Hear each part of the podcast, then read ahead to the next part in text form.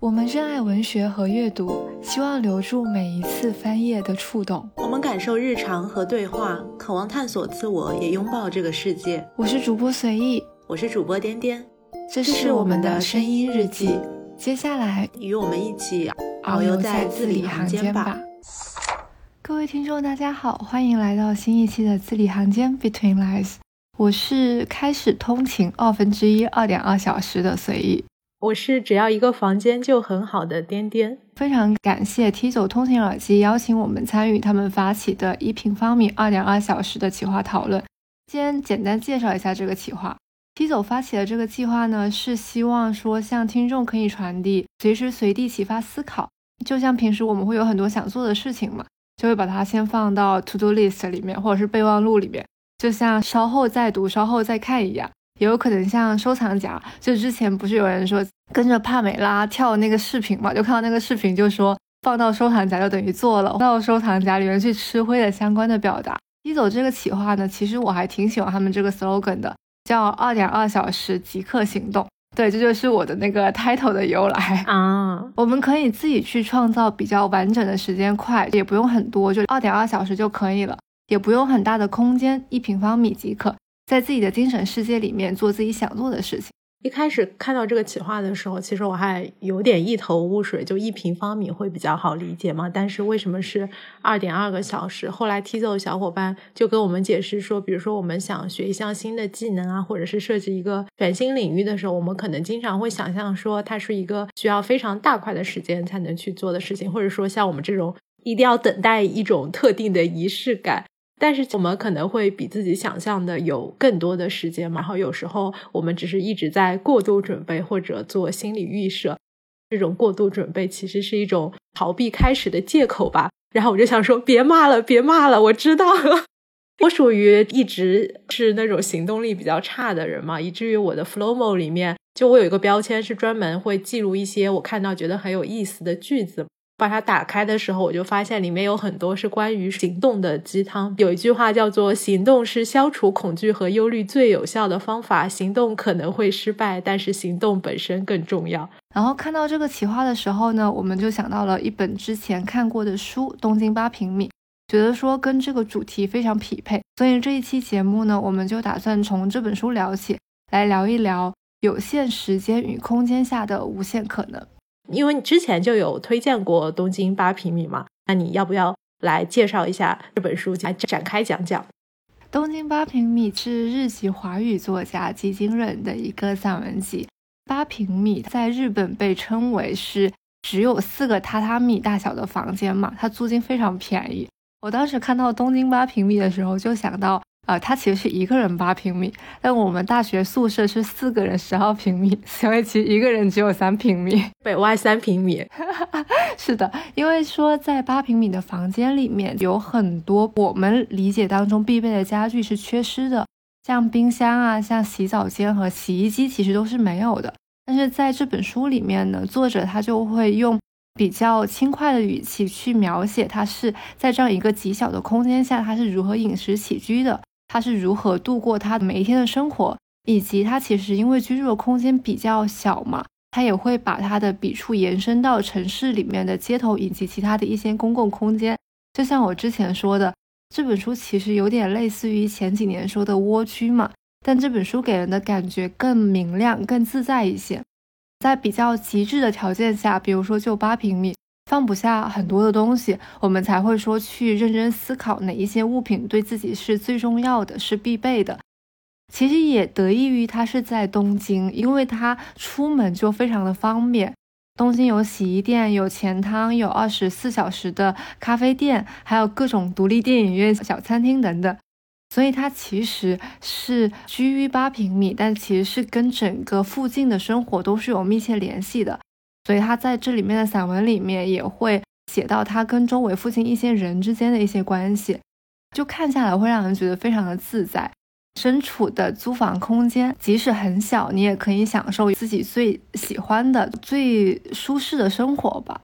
我也是，我就读完之后觉得还挺受鼓舞的吧。就像他在后记里面有说，他想把这本书献给那些即将要创建新生活的人。告诉他们说你的小不成问题，因为外面的世界足够大。这句话还是挺鼓舞人心的。然后包括他有写到说自己第一次走进这个八平米房间的时候，他就跟那个中介说，其实这个房间好像也没有那么小，因为在里面可以感觉到一种脱离物质束缚的自由感。像你刚刚说这本书是比较轻松和自在的，我觉得我一方面读完之后也是这个感受，但同时我又会觉得有一种。淡淡的苦涩吧，就不是因为他住在这种八平米的，可能在外人看来非常局促的生活的居住空间，而是因为包括他自己其实是刚刚经历了离婚嘛，他也从中国搬回了日本，然后包括他书里面写到了一些他遇到的人，我就觉得大家好像都在过着有一些苦涩的生活，但是这个苦涩又不是那种呃特别痛苦。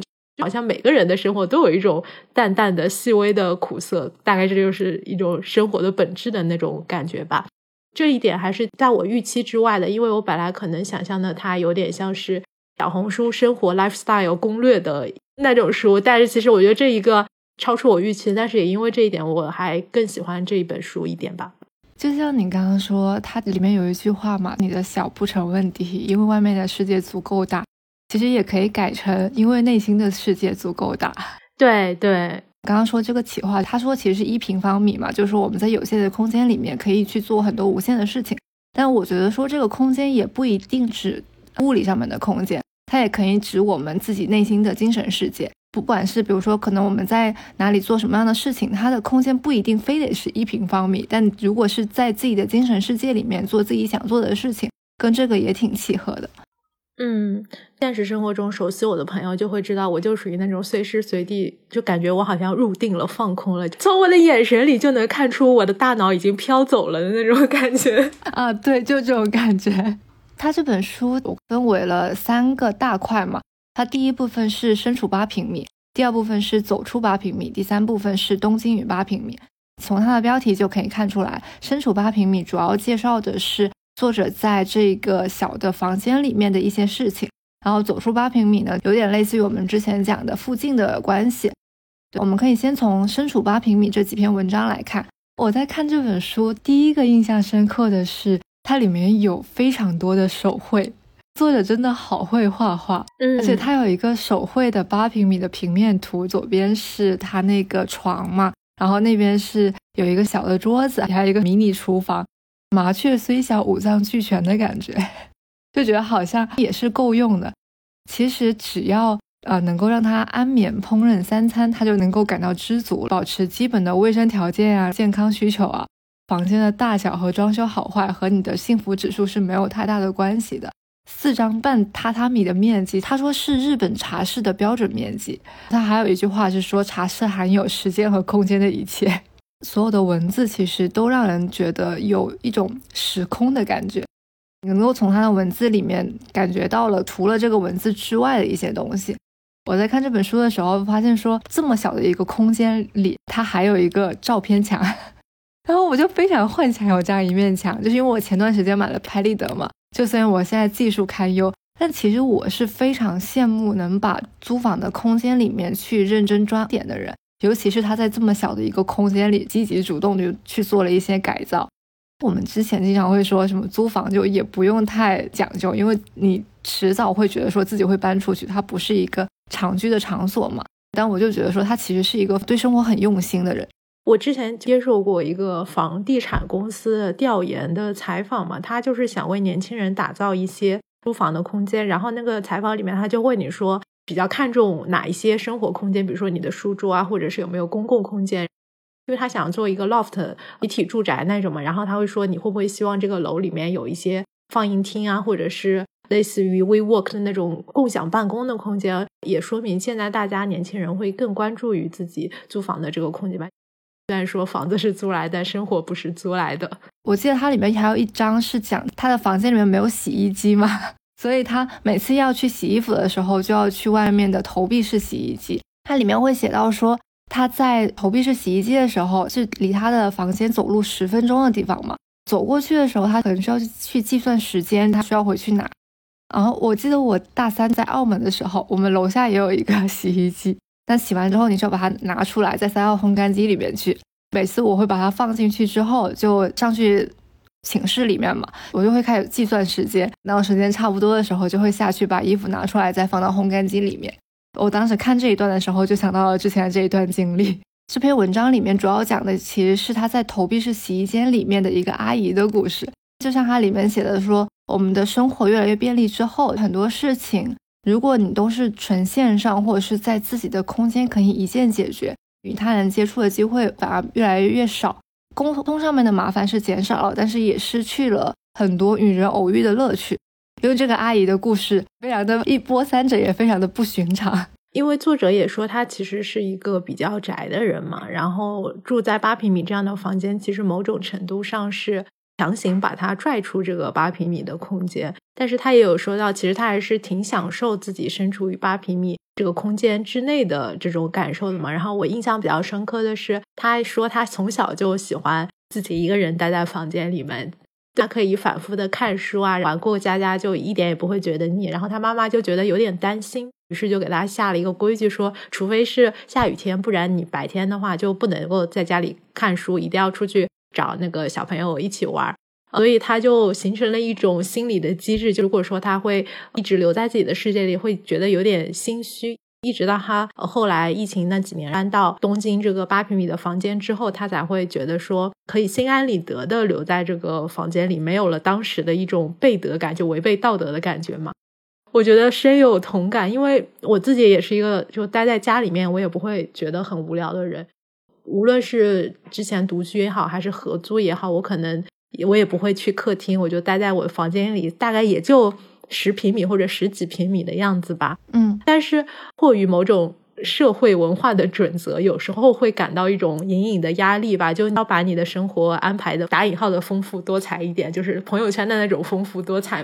这样你才能证明你是一个合格的、有生命力的年轻人。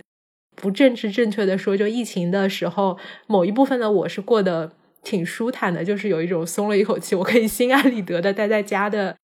所以我特别理解那个作者他说就没有了那种背德感。对，就像昨天我跟一个同事一起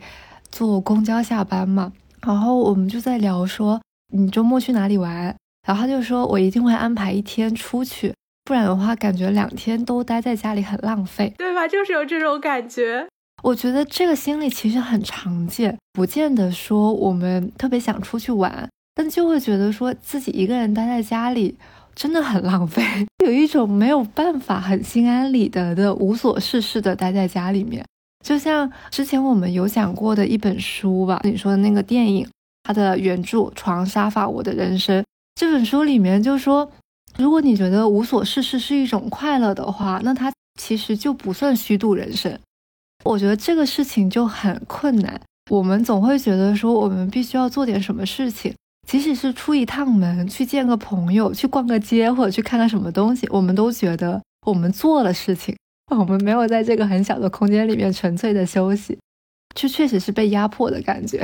有可能在很小的空间里。也可以尝试着就不出门，也可以尝试做一些事情。你如果是在你的家里面，如果你有二点二个小时，你会选择做什么？我选了一些我在现在的空间里面有哪一些时间做了一些什么事情。我现在空闲的时间也不多，然后我在睡前的时候，在卧室里面，我就会把所有的，比如说香薰打开，我会把音乐也打开，我就开始看书。就在我的卧室里面，床上面放了一个。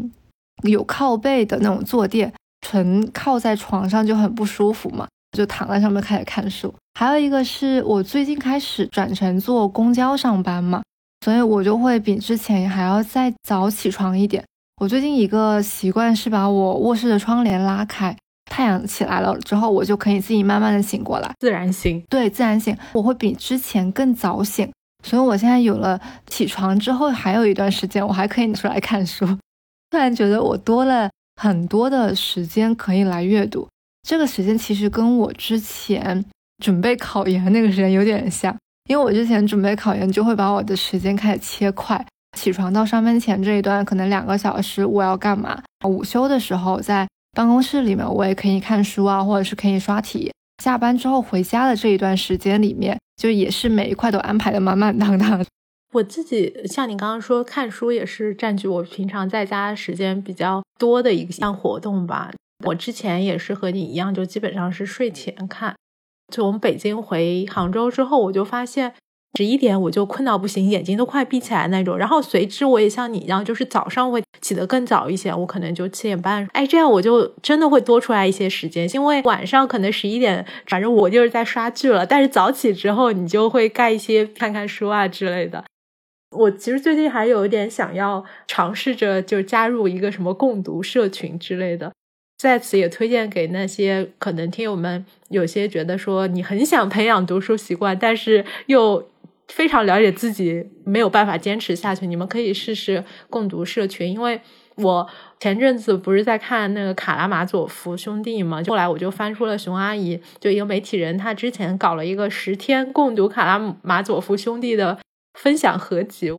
卡拉马佐夫兄弟大概是上下两册九百多页嘛，所以十天读完，一天大概要九十多页，就对。陀式的那种写法来说，九十多页我觉得还是挺多的。然后他们如果说没有完成任务，就必须要发红包，所以群里面就会出现为了大家不发红包，可能凌晨四点、凌晨六点在打卡的场景。然后有一个群友当时就说：“实不相瞒，我昨天半夜有一瞬间突然在想，托斯托耶夫斯基是谁啊？我到底为啥每天连滚带爬，十一点多到家还要看他写的小说到凌晨三点多？”对，就事实证明，如果为了不发红包，我们还是可以从我们的生活中挤出很多个两点二个小时的。太卷了吧，真的好卷。但我觉得，就是有时候这样突击读书还是挺有意思的一件事情。如果是平时除掉说在通勤、在上班期间的话，我其实有长段的时间，可能更多的是看电影或者是看综艺。我现在新也不是新的一个兴趣爱好，是我一直以来的兴趣爱好就是发呆。我真的可以坐着一直发呆，就有猫过来我就会摸摸猫。嗯，你好牛啊！我觉得我好像很少会有成块的发呆的时间，就我必须干点什么。这里推荐一本漫画，那个绘本吧，叫《好好休息才是正经事》。哦，对，我前两天也看了。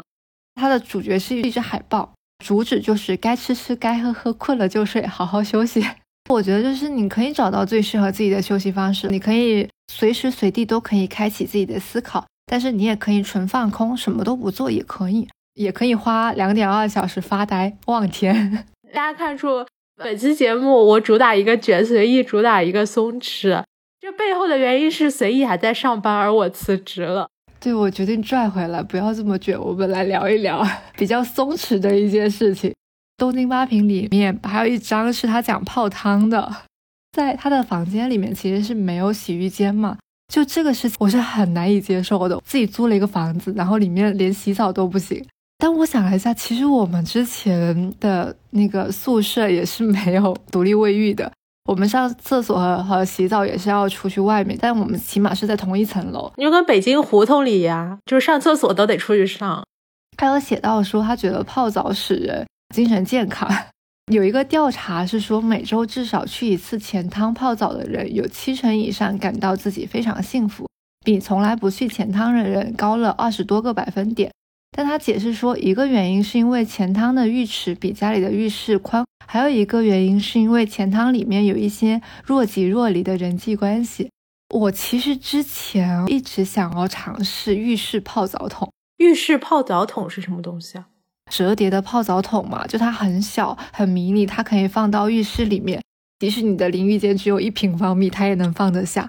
我之前做了一下功课，说它那种泡澡桶，它会是以高度取胜，它的宽度其实很小的，就你的整个人是不能躺平的，你只能是坐着，类似于那种盘腿坐，腿肯定是不能伸直的状态。那我会淹死在泡澡桶里吗？对，反正就是说可能有一定的安全隐患。但是我之前去酒店，觉得泡汤才是挺舒服的，而且我觉得洗澡其实很符合一平方米的精神世界。就你在洗澡，你是做不了其他事情的，你只能是自己默默的向内探索，自己的思绪在向外的飘散。身体上面，你只能做洗澡这一件事情。在洗澡这个时间里面，可以想很多平时我们不会想的事情，它会冒出一些很新的想法。现在冬天的时候。烟雾缭绕嘛，就觉得自己感觉在一个仙境当中。你洗澡的时候是放空的吗？我洗澡很快，所以就可能还没有飘走，然后我就又结束了。但反正就我会任由我的思绪乱飘。然后像你刚刚说，可能由于我们的物理空间比较局限，没有办法在家里面泡澡。但是我觉得，虽然泡不了澡，泡脚还是可以的。对吧？就泡脚总行嘛。然后又马上就要到冬天了嘛，我又到了我一年一度特别爱泡脚的时候了。你之前有没有看到有的人不买泡脚桶，可以用那个奶茶的袋子自己组装一个？什么奶茶袋子？不会漏水，而且还保温啊！学到了，学到了。但我们最近真的就很想要去外面找个地方泡汤。其实住酒店的时候一般会有浴缸嘛，但可能大家很多人都会嫌那个比较脏，所以就不泡。但是网上可以买一次性的浴缸袋，你就把它放在里面就可以泡了。说到一次性，我就不得不说很变态的一张叫垃圾回收。上海人民应该很有感触吧？对，我觉得说垃圾分类倒还好，我最难以接受的是它只能固定时间扔垃圾。比如说早上六点到九点，晚上的六点到八点这样子。之前如果是比较晚出门，比如说我们十点上班打卡嘛，所以我九点多出门的时候，他不能扔垃圾。我晚上回来的时候呢，他垃圾点也关了，有很长一段时间就只能是很早起床，然后先去扔个垃圾。对我们这种互联网工作人员非常不友好的一个一个规定。但我看完这本书里面这一章。我就觉得比固定扔垃圾时间更变态的是，每天只能扔指定的垃圾，就觉得有点太可怕了。他说，在他当时签租房合同的时候，中介给了他一些生活资料嘛，然后有一张是说周一周二周三周四他都是不一样的垃圾，就比如说他的那个厨余垃圾只能在每周二的时候扔，就你想象一下，那个垃圾要在你这么小的房间里面，可能要待上一个星期。如果冬天倒还好，但是夏天的时候就真的很难忍，因为我们现在是分类，你要把呃湿垃圾放在一个袋子里面嘛。我觉得它在我的房间里面待上两天我就受不了了，我必须要每天都扔湿垃圾，干垃圾倒是还好，而且还会有那种大件垃圾的处理费。我之前以为只有日本才会有。一直到有一次随意跟我说他有一个猫爬架坏了，然后他朋友又送了他一个新的，我就说那你就把旧的扔了。他说不行，好像会有大件垃圾处理费。我说啊，中国竟然也有这个东西。其实我不确定，但是我猜有，所以我一直不敢扔。然后就上海好像前阵子还特别流行说出去捡一些垃圾的家具。他们就会在小红书或者是一些社群里面发说我在哪里看到了一件家具，大概几成新，拍一个照片 PO 到那个群里面，再加上一个定位。如果说大家有兴趣的话，就可以去把它捡回家，就主打一个二次利用吧。嗯，我觉得还挺挺不错的。对，还有在东京八平米里面，我觉得它每一个章节其实都是有联系的。就比如说像垃圾回收这一章，也决定了它的某一些的生活方式嘛。就我们日常的生活中会产生一些垃圾嘛，但如果是我们的生活平时买的东西就比较少的话，我们产生的垃圾量也会变少。它有一张是写冰箱的，但因为它里面其实是没有冰箱的。我就想象了一下，如果没有冰箱，那垃圾是不是也会变得很少？如果冰箱拉塞得太满的话，食物一不小心就会过期或变坏嘛。我们可能每一段时间都会处理一波变坏的食物，就像我们可能每次都会在。啊，京东上面买一堆菜，但是那些什么葱姜蒜啊，过一段时间它就会变坏，就只能是扔掉。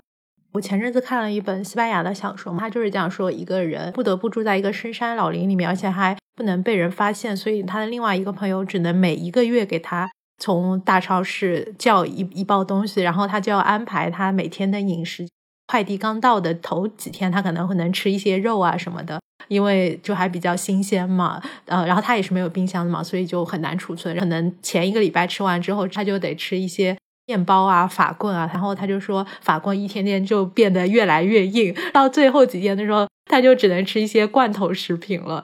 还有一个是我们在超市里面买东西的时候，都会非常在乎它的一个日期。之前说有一个生活小技巧，说你不能拿最前排最外面的东西，因为它一般都是快过期的，就都会喜欢挑最新鲜、伸长臂到里面最后排的东西嘛。那他就说现在这个对他来说就没有什么意义了，因为他买回家很快就会吃光。我这次回家之后，也不是这次回家之后吧，就这两年我会越来越爱去买一些临期的食品。真的会便宜很多，有可能是心理原因。像他在东京八品里面有说到，另外一个阿姨建议他多走可能十分钟的路去大超市买东西，就会更便宜一些嘛。我就经常会宁愿多走一些路，或者是等晚上八九点之后去超市里买一些临期打折的食品，你把它买回来吃掉就完全 OK，完全不会过期。其实很多时候在线下或者有一些途径，其实是可以买到一些很便宜的东西的。就我现在住的地方下面，其实就有一些小店，它其实比我线上去，比如说买饺子或者买云吞要便宜很多。如果是这样买生食回来自己煮的话，是比直接叫外卖它的消费是要低很多的。就感觉自己在上海这样一个城市里面寻找一些低消费的 生活方式。这个低消费生活方式可能就意味着说，你需要花相对来说更多的一些时间去探索这些地方在哪里嘛。所以我觉得可能对上班族来说，呃，稍微有点困难吧。我在录这期节目之前，我又回去看了一下我们上一次和 T 走合作的时候录的那个“上班最美好的事就是下班”，我就发现前两天刚好有一条新的评论，然后他就说。他从早上上班上到天黑下班，根本没有时间摸鱼，稍微出个小错就感觉天塌了。三个小时的通勤，坐广州三号线，六块钱的工资，每次被狼性领导揪着不放的时候，都会有一种我现在在干什么啊的自我质问。看到时候就是有点难过吧，然后我就很想回复他，但是我又。不知道说些什么能够鼓励到他，就像我们刚刚说的这种生活方式，你去买一些临期的食品，或者是你每天拿出二点二个小时，无论是去看电影也好，去学习也好，我觉得对像这种九九六啊，像你现在上班族，我觉得相对来说还是有点奢侈，就没有心力去完成的事情吧。当时我也不知道怎么回复他，也不知道他会不会听到这期，听到这里，但是反正就希望。如果他听到的话，可以让他通勤的三个小时稍微快乐一点。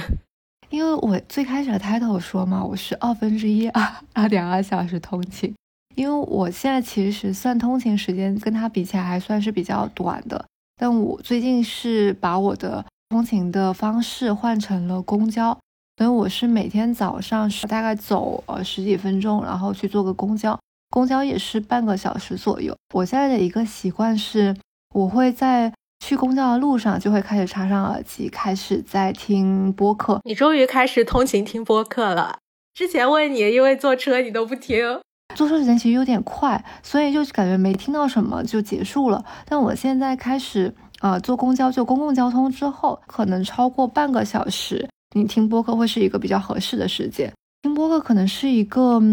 能够稍微让自己的通勤时间不那么疲惫的一个事情。可能因为公交其实比地铁要稍微好一点，公交它的噪音没那么大，地铁的话它的轰隆隆的那种声音嘛，所以我之前坐地铁的时候会觉得说，呃，耳机其实很重要，因为我之前比较少戴那种入耳式耳机嘛，基本上没有降噪的，但我因为之前 T 走给我们寄了一个降噪耳机嘛，后面在试的时候体验效果其实还挺好的，因为它确实会。让自己更多的沉浸在这个耳机里面的世界，不管我们是听播客也好，或者是听音乐也好，还挺舒服的。会觉得说这半个小时其实是一种缓冲期，从我早上起床到公司这一段时间，我可以去慢慢的去适应，说我马上就要上班这个事情了。所以我现在觉得坐公交还挺舒服的，但当然有可能是因为我时间还比较短，所以像刚刚这位听友说三个小时的通勤。早高峰的地铁还有可能是没有座位的，所以确实会比较辛苦一些。就希望这位听友呢找到自己比较舒适的一个方式吧，就尽量舒适。前阵子社交网络上不都说降噪耳机是人类学会用火以来最伟大的进步？还有什么降噪耳机的问世大大降低了世界上谋杀案的发生？就有些时候地铁上，包括高铁上会有人外放短视频，我觉得外放短视频比小孩子吵还要更可怕。降噪耳机救我狗命，就有时候我甚至都不会放音乐或者是播客，我就只是开那个降噪功能。哦，原来是可以这样的吗？电视剧里面经常会出现那种镜头，主角在一辆飞驰的地铁上面，然后这时候背景声音，一切声音都消失了，你就觉得世界正在离你远去的那种感觉。让你从生活中的一些琐碎和嘈杂之中抽离出去吧。觉得那一瞬间还是挺不错、挺美好的。对你刚刚讲这个，我就想到了他在最后一个章节，就《东京八平米》里面有讲到一个是深夜电台，他就说我们的生活被收音机广播节目平稳而微弱的连接起来，不会太近，也不会那么遥远。这种距离感其实对现在的我们来讲是刚刚好的。不管是在睡前听播客，或者是在通勤拥挤的人潮中听播客，感觉也是这一种若即若离的感觉。你可以身处在人群里面，可能通过一个小小的降噪耳机，就进入了自己内心的精神世界。不管是听音乐、听书，还是听播客，都可以利用这一个可能比较枯燥的通勤的时间，去稍微治愈一下自己吧。你刚刚说那个深夜播客，它里面还有提到一个深夜的活动，就是他有时候出门的时候会错过末班车嘛。他就说他有时候会去东京这边有通宵电影院，他有提到一个叫做新文艺做电影院的，然后他每周六都会有通宵放映的项目，大概是晚上十一点左右开始吧，连续放映三四部，一直到凌晨五六点的时候结束，然后价格还挺便宜，可能人民币也就不到两百块的样子。因为我自己每周五晚上，我还是会有一个在家的 movie night 嘛，两个小时刚好是一部电影的时间。但是说实话，虽然说我也很喜欢一个人在家看电影，但是我还是会更喜欢出门去电影院看放映一些新文艺作的电影院。负责人也在书里面，他就说你自己在家里面可能在床上看电影是一种单向的经验嘛，但是如果你在电影院黑暗里面和别人看电影，你就可以听到。别人的笑声或者是哭声，你就会慢慢的学会什么东西叫做幽默，什么事情能够让人感动。再或者是你如果在电影院遇到那种讲话特别大声，要不吃吃东西、玩手机特别亮的人，如果别人站出来指责他、骂他，你就会知道自己什么样的行为是会引起别人不愉快。然后我们正是在这样一次又一次的实践之中，学会和别人如何共处的技巧的。然后我看到这个。地方的时候就觉得说还挺羡慕的。国内好像有这种放映电影的酒吧吧，但是专门做通宵电影院的我还没有听说过。我之前离开北京的时候，其实最舍不得北京的原因之一就是那个电影资料馆，还有很多像大万提斯学院，然后七九八那个歌德学院。就是德国的类似于孔子学院什么的，然后包括法蒙，他们都会经常组织免费的纪录片和电影的放映，你就直接去，你就可以看。东京八平米里面说，他说他觉得在东京的话，还是有很多这种免费的文化资源可以享受，就跟在北京一样。现在回杭州之后，我觉得虽然杭州是一个新鲜城市吧，但这方面还是比北京要差很多。我记得之前好像看很多日本电影里面就有赶不上末班车。然后去看电影或者去书店的，我也觉得说，在闲暇的时刻待在家里看电影也是一种逃离的满足感。但是在电影院里面，它会有一种独特的氛围感。像夜幕降临看电影，就会有一种很浪漫的感觉。之前因为要去巴黎嘛，就找了一部电影来看，那个电影叫《巴黎夜旅人》，它里面其实有一个很重要的角色，就是电台的主持人嘛。然后包括女主角也是后来在这个电台里面做相当于一个故事收集员的一个工作吧，负责接收听众的一些故事，然后挑选出合适的故事，让这个主播去跟他一个对话。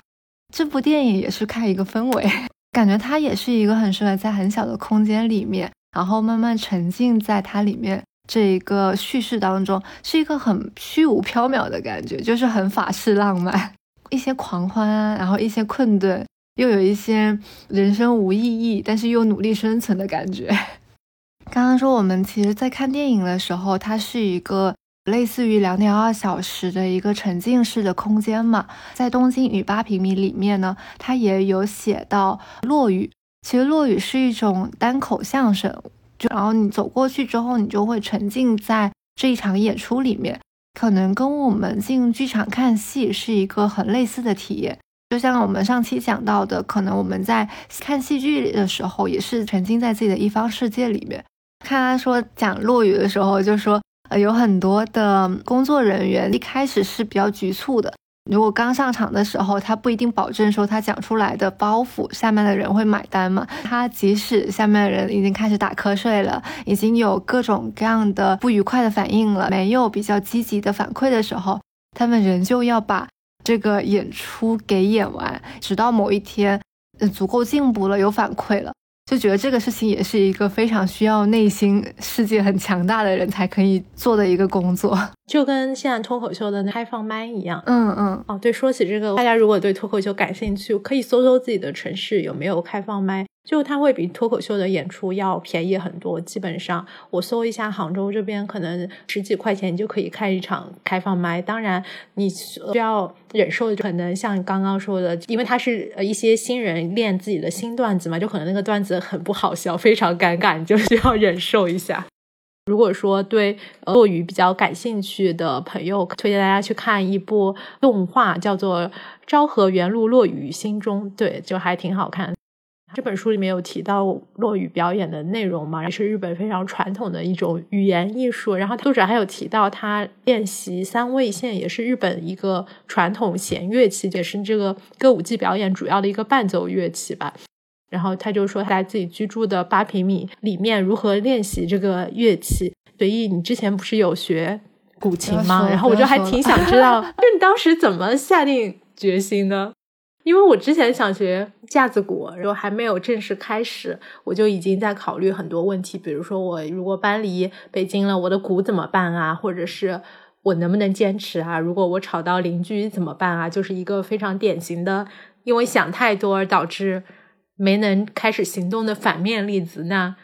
正面例子，随意同学，请你来分享一下你的经验。我觉得我是一个。行动力很强的人啊，我也觉得曾经，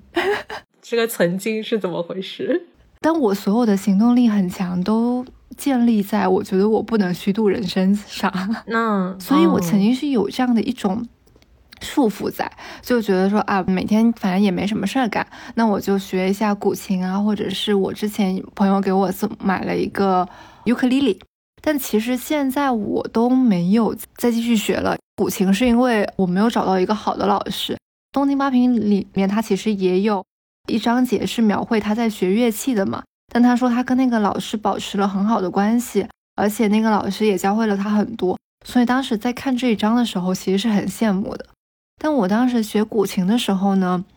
我觉得我是没有找到一个可能比较适合我的老师。就我之前可能有在节目里面讲过，我这个老师他特别的恨铁不成钢，因为我学古琴，我不是一个很有天赋的人。很多人说学乐器的时候，你需要去听它那个音调对不对？有的人其实是能够听出来的，也有些人他能够很明确的知道说这个节奏应该怎么样，这个音对不对？但我是基本上听不出来的。所以我只能是说，我相信勤能补拙。但是我不管再怎么努力，我再怎么练，到我去上课的时候，我的结果呈现是不好的。那我的结果呈现不好的时候，他就会先入为主的说你没有练，他会否定我的所有的努力。他就会说你你既然不练，你来上课干嘛？他甚至会骂，就是会谩骂，说你浪费钱，或者说你现在弹的就是狗屁不通，就是各种很脏的词，他都会说。我能够理解他的出发点是他觉得我没有在用心做这个事情，所以他觉得说他在教我的东西都付诸东流了。但我我其实是很难以接受这个事情的。反正就经过这一系列事情之后，我就决定不再练了。但也有可能过几年我可能会再去换个古琴老师，毕竟我这个古琴可贵了。你的面积损失一平米，对它真的是差不多一平米吧。但是它因为之前我想说要不退了，银行又告诉我说琴买了之后不能退，这里就感觉也也有一点那个教训在，就是告诉我们说在学什么新的东西的时候不要着急投入，重点是保持一个平衡，就不能想的太多，也不能完全不想。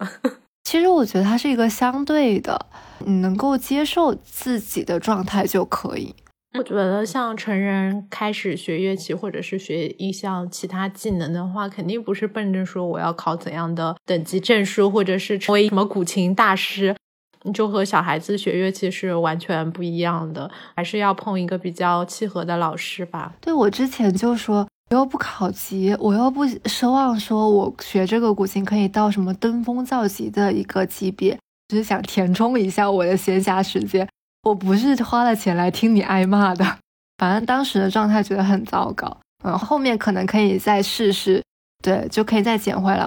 基金人他学那个三味线也是小时候有学过，之后成年之后再捡回来的，所以你以后也可以再试试。然后他有提到一段，我还挺感同身受，就说小时候他妈妈会看着他学这个三味线，现在事后回想起来，其实挺感谢他母亲我小时候为他付出的努力，因为他小时候他妈就很严格的要求他，经常用尺子打他，或者是不给他吃饭之类的。但是他说，可能正是因为小时候的这种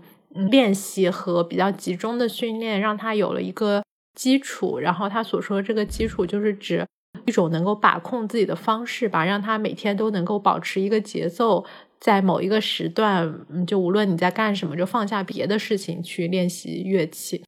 他比较感慨的一点就是觉得说，其实对于一个母亲来说，她必须是牺牲很大的时间和精力，才能够让孩子学会这件事情。我就想起我小时候学琴的时候，我妈也是，就我当时小学的时候，每天晚饭之后练琴，我妈就坐在旁边看着我，监督我练。我那时候觉得很痛苦，因为你就坐在那个琴面前，大概也就一平米的那个位置，反正就练几个小时。现在想来，就虽然很痛苦，但我妈也挺不容易的。而且长大之后，其实很少会体验到这种专注的做一件事情的感觉了。因为我自己，我不知道你你会不会有这种感受。如果说可能，我的一天二十四个小时。睡八个小时，剩下十六个小时的时间是一个大的那种空的缸子的话，我可能完成一件整块的事情，比如说八个小时上班，那么剩下的时间，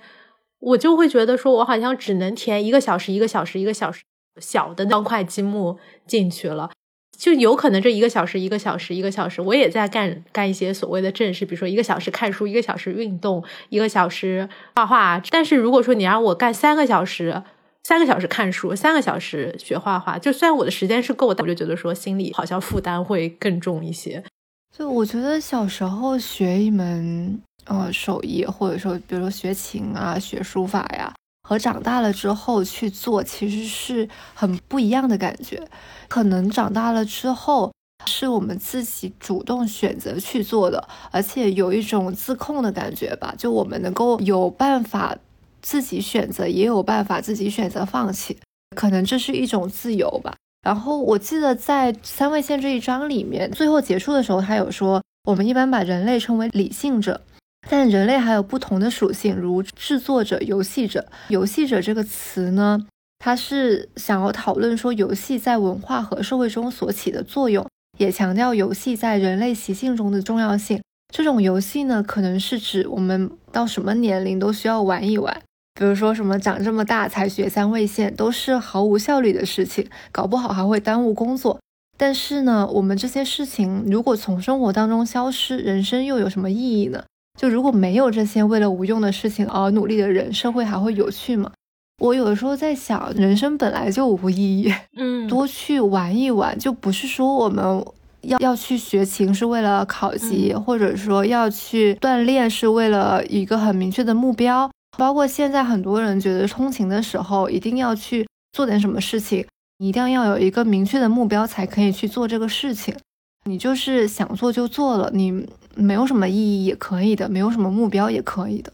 我很认同你，但是我最近我生活状态的我有一个感受，包括你那天转发给我一期节目，叫我是一团正在变得更好的乱麻嘛。因为跑到他前阵子也裸辞了，辞职之后他就说自己的状态可能有一些不太好，后来。心情稍微平静了之后，他就决定去考驾照。当时我就跟随意说，这个事情实在是太真实了，因为我有过一模一样的心路历程。像你刚刚说的，我们不一定需要有一个目标什么的，但是可能在你自己的生活一团乱麻的时候，寻找一个目标是一件不能够解决你生活中真正问题，但是可以最快的让你找回对生活的掌控感的方法。然后我觉得考驾照就是这样一个事情。我最近不是在试水干回本我的本专业了，老本行，我就接了一些口译的活，但是因为我的西语退化了，所以我就制定了一些学习计划，之后每周都会拿出可能三四天，然后每天拿两三个小时来学习语。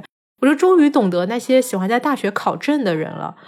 我就知道他们是怎么想的。就是你的生活比较混乱的时候，你去计划学一样东西，学习真的是最简单的一件事情。它是一个治标不治本的事情，但是治标不治本也比啥都不治好。我现在的感觉是这样的。我其实能够理解，就它会让人很有成就感。比如说在家里面什么事情也不干的时候，你即使是只是收了一下换季的衣服，换了一个四件套。你都会觉得很有成就感，就觉得说自己这一天起码干了一些事情。你肯定是懂的，你肯定有过类似的想法。我可太懂了，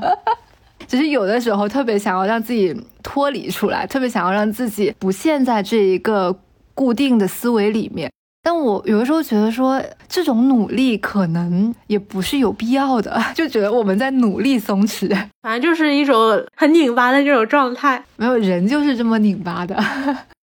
那我们就进入我们的逆行环节——美好小事环节。我的美好小事，一个就是我刚刚有说在学西语嘛，或者说学西语其实是一件很容易快乐的事情，学语言吧，因为它即时反馈是很强的，就你能明显感觉到你自己每天是在进步的。包括我之前有朋友他在呃学法语，从一开始他路过他们。教室门口的一个句子，他只能看懂一两个单词，一直到两三个月之后，他发现他能读懂一整个句子了。这种感觉就像是你在刮刮乐，一开始刮出来一个 在，然后后来发现来，然后就最终刮出来一个再来一瓶那种感觉。包括我现在有在用一些 App 找西语的国家的语伴聊天嘛，我觉得是真的。就像东京八平米里面那句话说，你会感觉到，虽然说我很小，但是世界很大，因为你可以认识到很多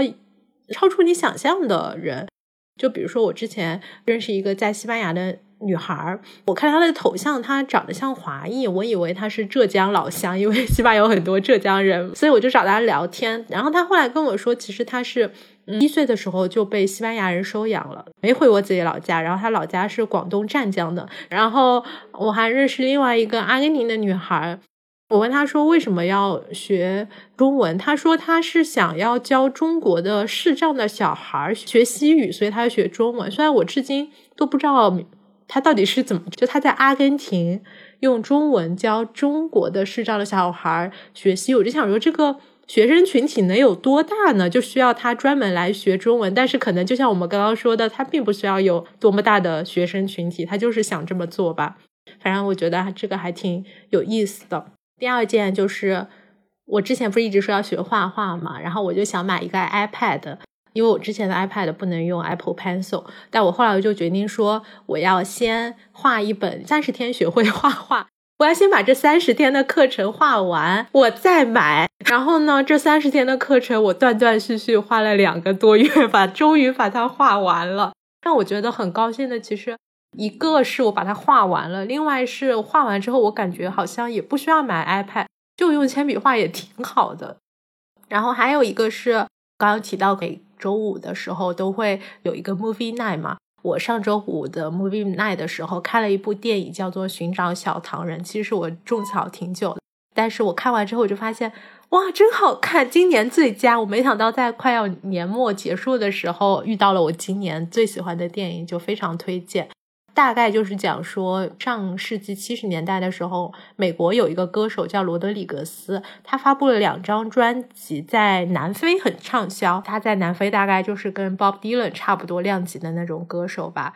但其实。呃，罗德里格斯他在美国对这一切他都不知道，就他在美国过着非常贫苦的、落魄的、籍籍无名的生活吧。一直到有一天，南非开普敦的一家唱片店的老板，他听到说罗德里格斯他在舞台上自杀的这个传闻，然后他就想要去找到这个罗德里格斯，因为之前在南非除了他的歌曲之外，人们对他一无所知，于是他就展开了一趟寻找小唐人，因为他有首歌叫做《Sugar Man》小唐人嘛的这个旅程。具体的后面的内容我就不剧透了，因为它还是这个戏剧性非常强的电影，就是强到我一直以为它是一部电影，但其实它是一部纪录片。就我一直以为它是一部伪纪录片，然后我看完之后的一个感觉就是，我们对于命运的想象力还是太匮乏了。就是上帝之手才能安排出这样的人生的经历吧。反正就非常推荐这部电影。那我讲一个，我们上周末去了世纪公园，不是就在你家旁边吗？啊，对啊，没有，我之前其实去过，是因为我上周末去换护照，所以就换完护照之后就顺路走路去了世纪公园。在一个很早的时间，十点钟的样子，公园人很少，体验还挺好，就是叶子还是绿的，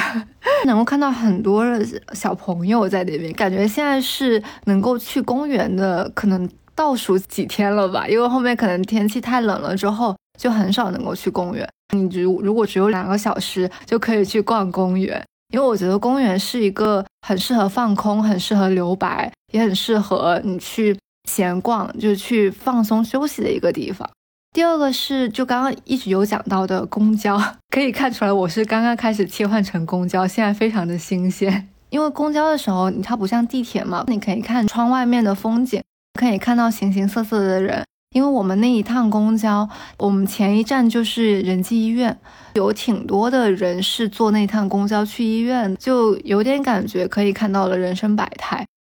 还有一个是我有一次，呃，走到路口的时候，我就看到我我要坐那个公交来了，然后我就疯狂跑过去，那个司机还会等我，觉得还挺开心的。但这个时候也就想说，如果你戴耳机的话，记得还是关注一下路况，